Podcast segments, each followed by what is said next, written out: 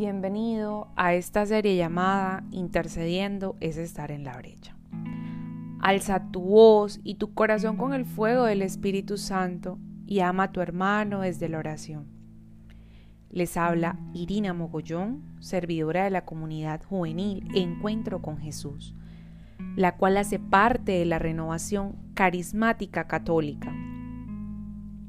Hoy el tema es Jesucristo el intercesor ante el Padre. Jesucristo es el único intercesor en favor de los hombres delante de Dios. En la carta del apóstol San Pablo a Timoteo, este indica, porque hay un solo Dios y también un solo mediador entre Dios y los hombres. Primera de Timoteo 2.5 queriendo decir con esto que el, el único intercesor es Jesucristo.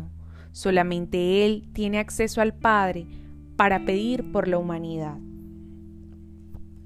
Sin embargo, esto no se cierra allí, ya que es el mismo apóstol quien recomienda en el mismo contexto que se interceda por los hermanos y pone esta práctica en primer lugar.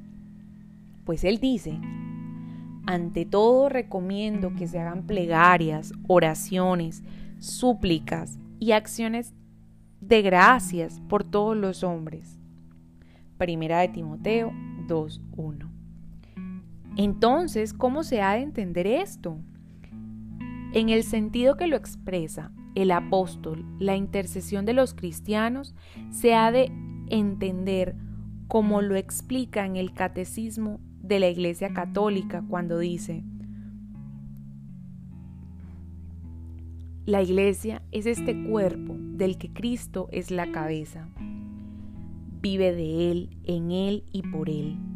Vive con ella y en ella. Numeral 807.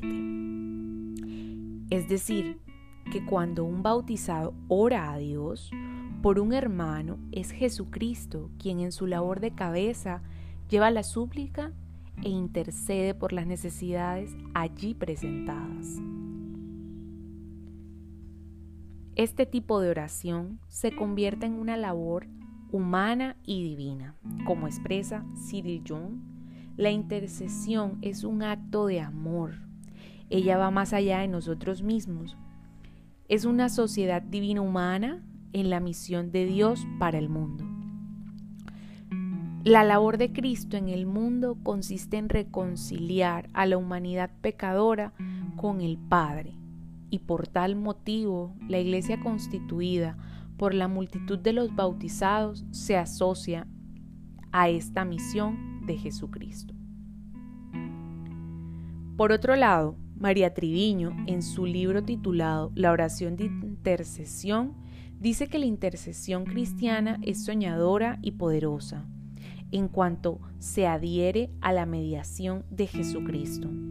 Por eso, entre más unidos estemos al corazón de intercesor de Jesús, tanto más efectiva será la oración que se ofrezca en bien de los demás.